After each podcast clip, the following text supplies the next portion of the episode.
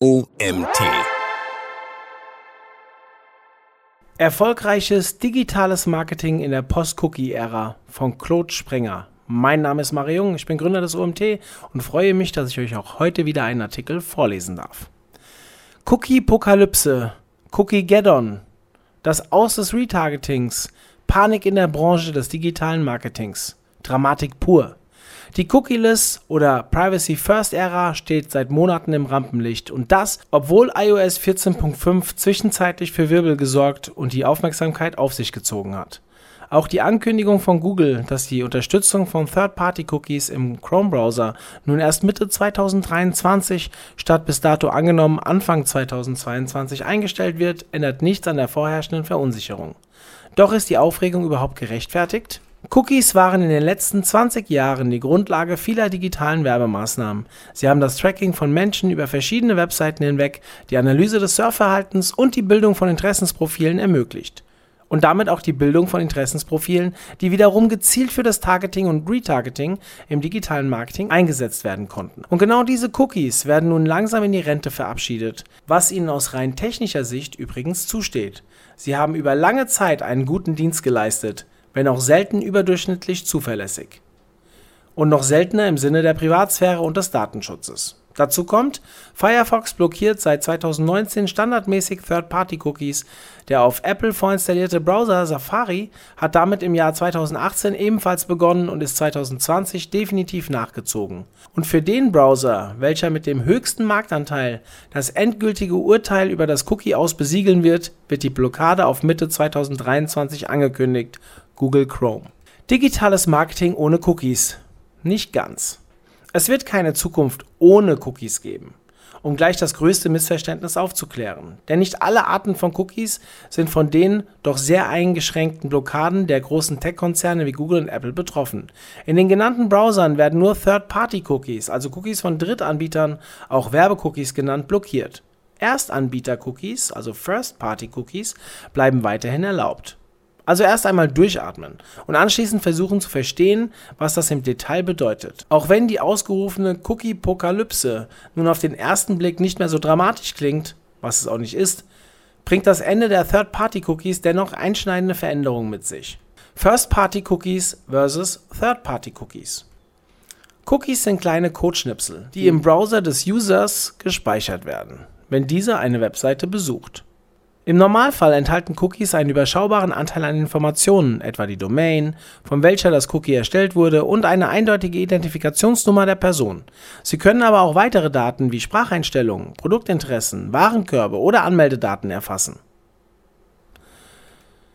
Erstanbieter-Cookies, First-Party-Cookies. Diese Cookies werden von der Website erstellt, die ein Besucher besucht. Sie werden oft verwendet, um Seitenbesucher angemeldet zu halten und sich an Dinge wie Einkaufswageninformationen oder Spracheinstellungen der Website zu erinnern. Sie senden nur Daten zurück an die Eigentümer der besuchten Website. Diese Art von Cookies bleiben von den Änderungen in der Branche unberührt und können weiterhin eingesetzt werden. Cookies von Drittanbietern, Third-Party-Cookies. Diese identifizieren Menschen über verschiedene Webseiten hinweg, was allgemein auch als Cross-Site-Tracking bekannt ist. Sie werden nicht von der Website erstellt, die gerade besucht wird, sondern von anderen, von der eigentlichen Website unabhängigen Domains. Diese Cookies von Drittanbietern werden oft in der programmatischen Werbung für das Retargeting, für Analysen des Surfverhaltens oder für Datentransfers mehrerer übergreifender Webseiten verwendet. Diese Daten werden von Drittanbietern konsolidiert und fließen in die Erstellung von Nutzerprofilen auf Basis von Interessen oder des Kaufverhaltens ein Überdies ermöglichen Cookies von Drittanbietern Werbetreibenden, Menschen über mehrere Webseiten hinweg zu verfolgen und gezielt mit Werbung anzusprechen. Diese Art von Cookies wird blockiert und entfällt mit den angekündigten Einschränkungen. Auswirkungen von fehlenden Third-Party-Cookies im digitalen Marketing es ist nicht so, dass du dich bis dato komplett auf Cookies von Drittanbietern verlassen konntest. Nebst den eingangs erwähnten Browsern, die nach und nach Werbecookies automatisch blockieren, führen Adblocker, technische Probleme, Datenschutzbestimmungen, Cookie Consent und Tracking Opt-outs bereits heute dazu, dass ein nicht unwesentlicher Teil der Werbecookies nicht ausgeführt, blockiert oder gelöscht wird. Die Genauigkeit der Daten, die entlang der Customer Journey erfasst und gemessen werden, leidet also bereits heute unter diesen negativen Einflüssen. Mit dem kompletten Wegfall der Werbecookies erhält diese Problematik eine neue Dimension. Die Einschränkungen dieser Änderungen wirken sich direkt auf die Möglichkeiten aus, wie du Zielgruppen, Retargeting-Listen und personalisierte Anzeigen erstellen kannst. Zielgruppen mit den Third-Party-Cookies entfällt eine effiziente Tracking-Methode. Du wirst also gezwungenermaßen mit Veränderungen in der Größe und der Qualität von Zielgruppen konfrontiert, insbesondere wenn keine Möglichkeit zur Bildung von Audiences durch Interaktionen auf einer Plattform, beispielsweise Facebook, oder ein First-Party-Datenpool existiert. Targeting, Retargeting, Frequency Capping als Konsequenz dieses Datenverlusts werden die Personalisierung und Auslieferung von Anzeigen zur Herausforderung, da die Nachverfolgung jener Personen, die bereits mit Werbung versorgt wurden, nicht mehr darstellbar ist. Retargeting-Strategien, Frequency Capping und das Verstehen des Kundenverhaltens über mehrere verschiedene Kanäle werden entsprechend schwieriger. Attribution die Messung und das Reporting der Kampagnenperformance werden eingeschränkt, da die Attributionsfenster kürzer werden und Echtzeitdaten wegfallen. Performance und Kosten Fehlende Daten führen gezwungenermaßen zu einer Verschlechterung der Algorithmen in Social Networks wie auch im programmatischen Bereich. Damit einhergehend wird die Performance von Kampagnen sinken, während gleichzeitig die Preise für die Ausspielung von Anzeigen steigen. Kennzahlen wie Return on Ad Spend, also der ROAS, oder Cost per Acquisition (CPA) werden in Mitleidenschaft gezogen.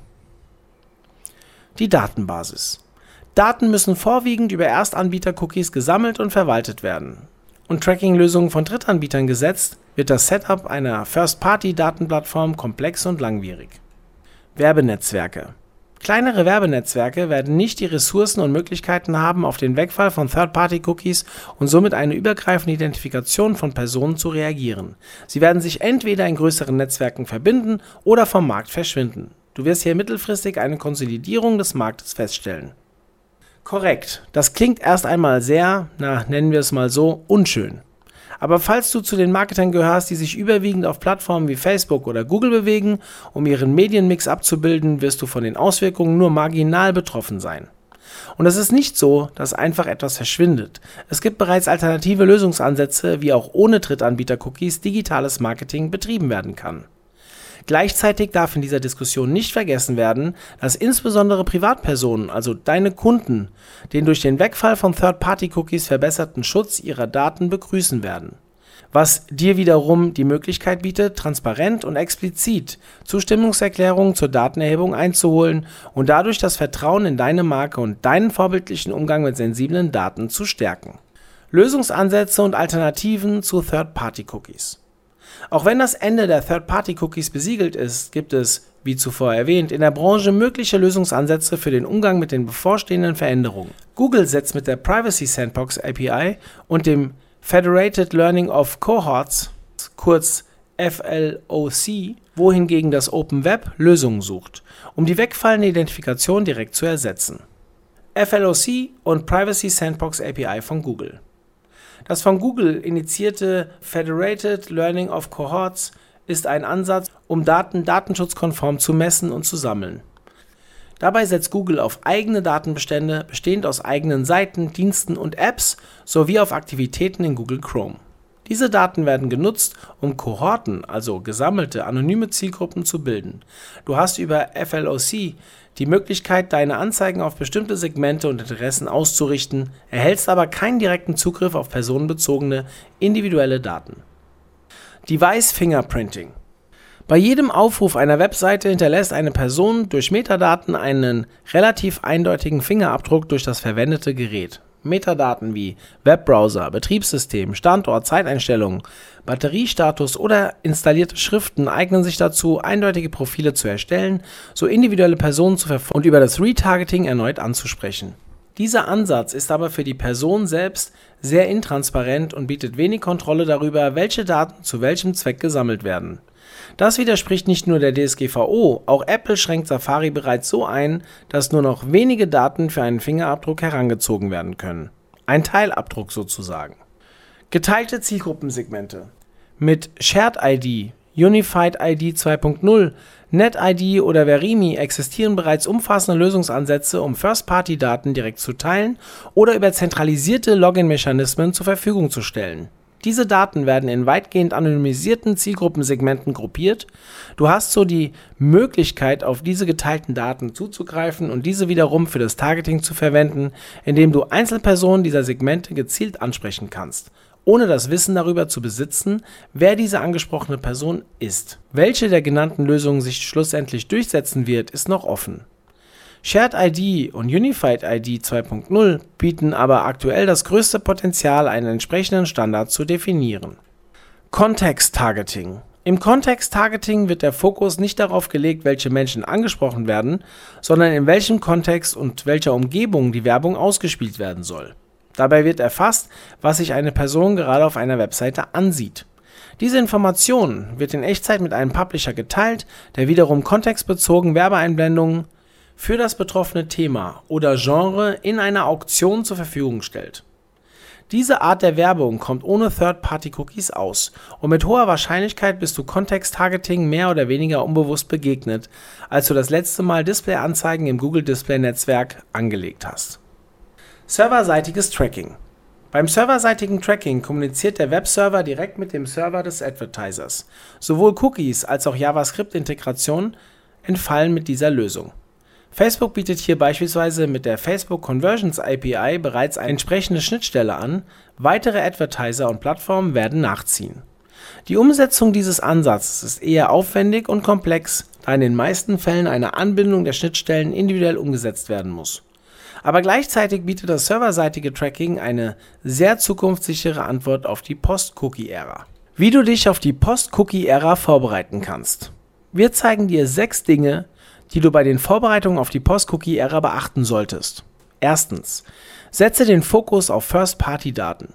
Viele Unternehmen sammeln bereits eine riesige Menge an Informationen über Kunden und meist ist ihnen gar nicht bewusst, wie wertvoll diese eigenen Datenquellen sind und wie effektiv sie für die personalisierte Ausspielung von Werbung genutzt werden können.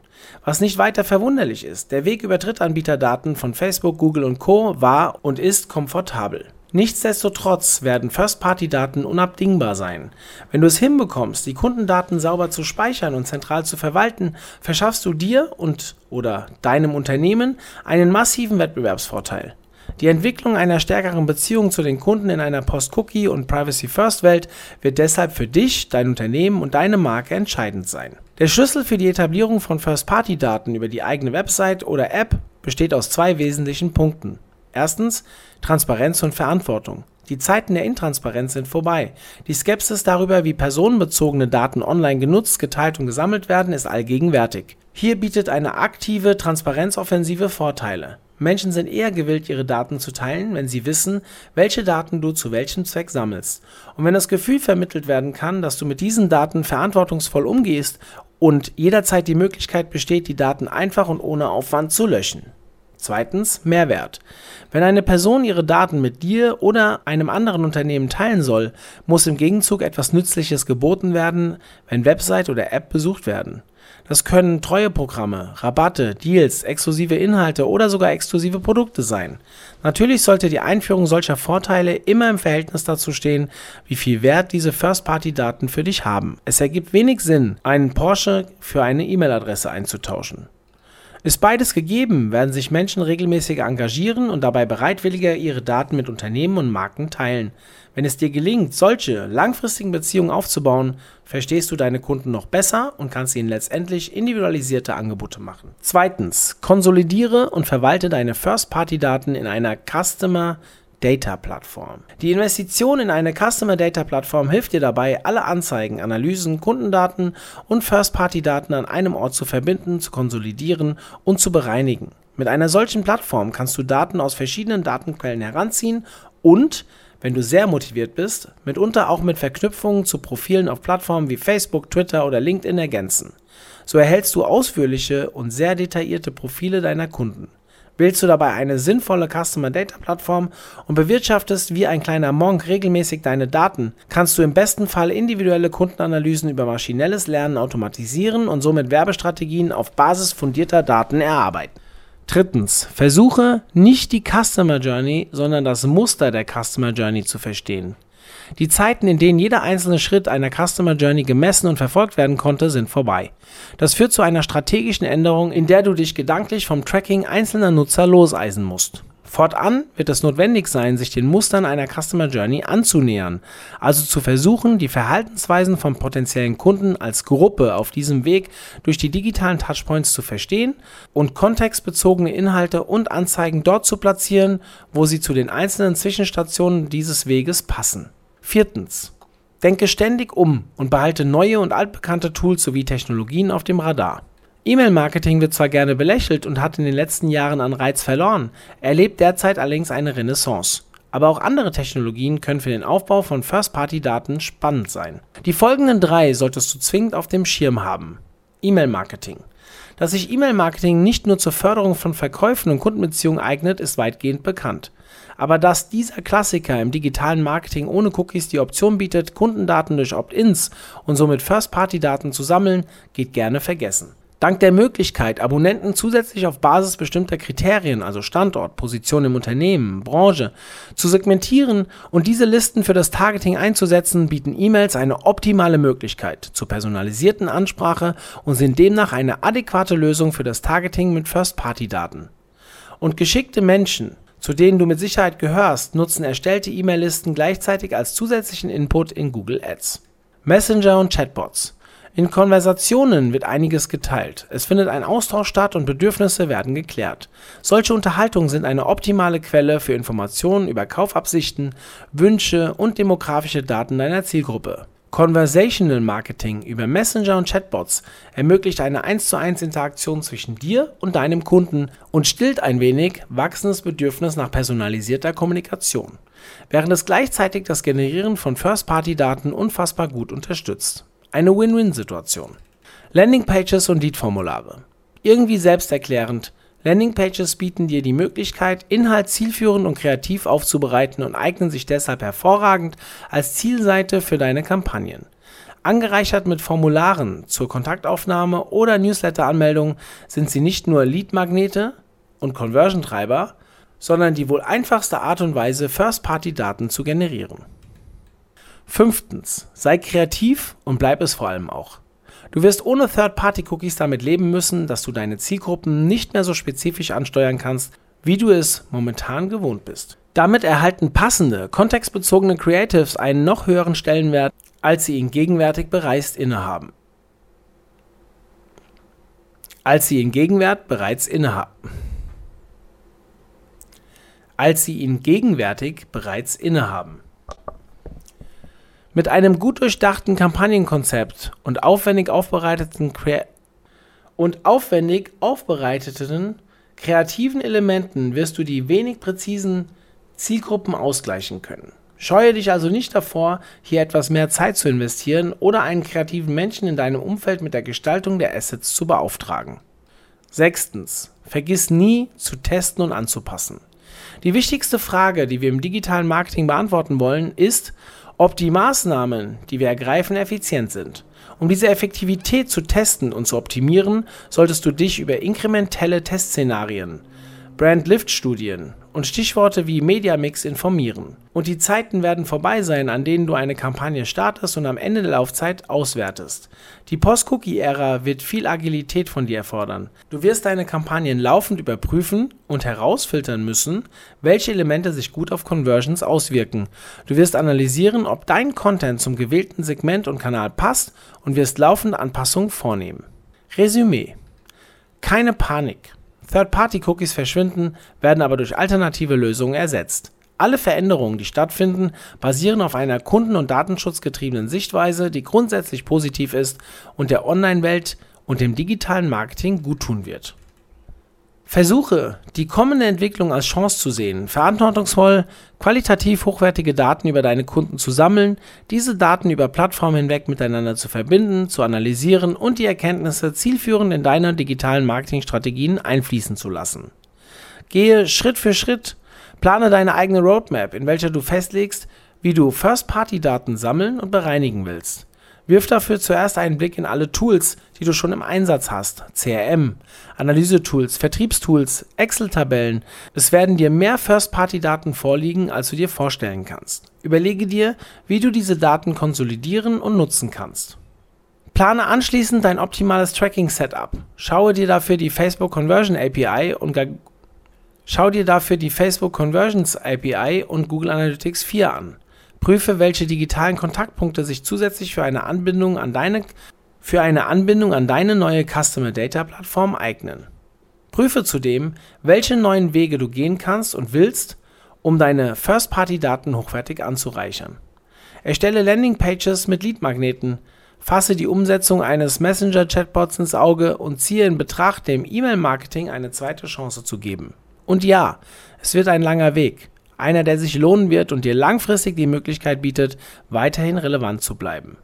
Nimm diesen Weg zeitnah in Angriff, aber geh ihn nicht allein. Tausche dich hierzu mit Teamkollegen aus und profitiere von Erfahrungen anderer. Essentiell in diesem Kontext, hol dir Hilfe, wenn du nicht weiter weißt. Dieser Artikel wurde geschrieben von Claude Sprenger. Claude Sprenger ist Head of Digital Development bei Hutter Consult AG, Facebook Marketing Partner und eines der führenden Beratungs- und Dienstleistungsunternehmen in der Dachregion für People-Based Digital Marketing, dem effektiven und nachhaltigen Einsatz von digitalem Marketing in und mit sozialen Netzwerken. Vielen Dank an Claude für diesen tollen Leadartikel, der auch in unserem nächsten Magazin als absoluter Leadartikel erscheinen wird und ja, danke an euch, dass ihr heute auch wieder bis zum Ende zugehört habt. Aber bei dem Artikel wundert mich das nicht. In diesem Sinne, vielleicht schon bis morgen, euer Mario.